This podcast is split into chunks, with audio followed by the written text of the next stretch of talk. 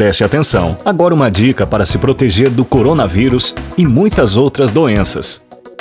Lavar as mãos. Um ato simples que faz muita diferença. Assim que voltar de um local público, antes de se alimentar e após entrar em contato com alguém que possa estar doente, sempre lave as mãos com muita água e sabão. E lave as mãos por completo, não apenas as palmas, por pelo menos 30 segundos, sem esquecer a ponta dos dedos. Não tem água e sabão e quer desinfectar as mãos? O álcool 70 também pode ser utilizado.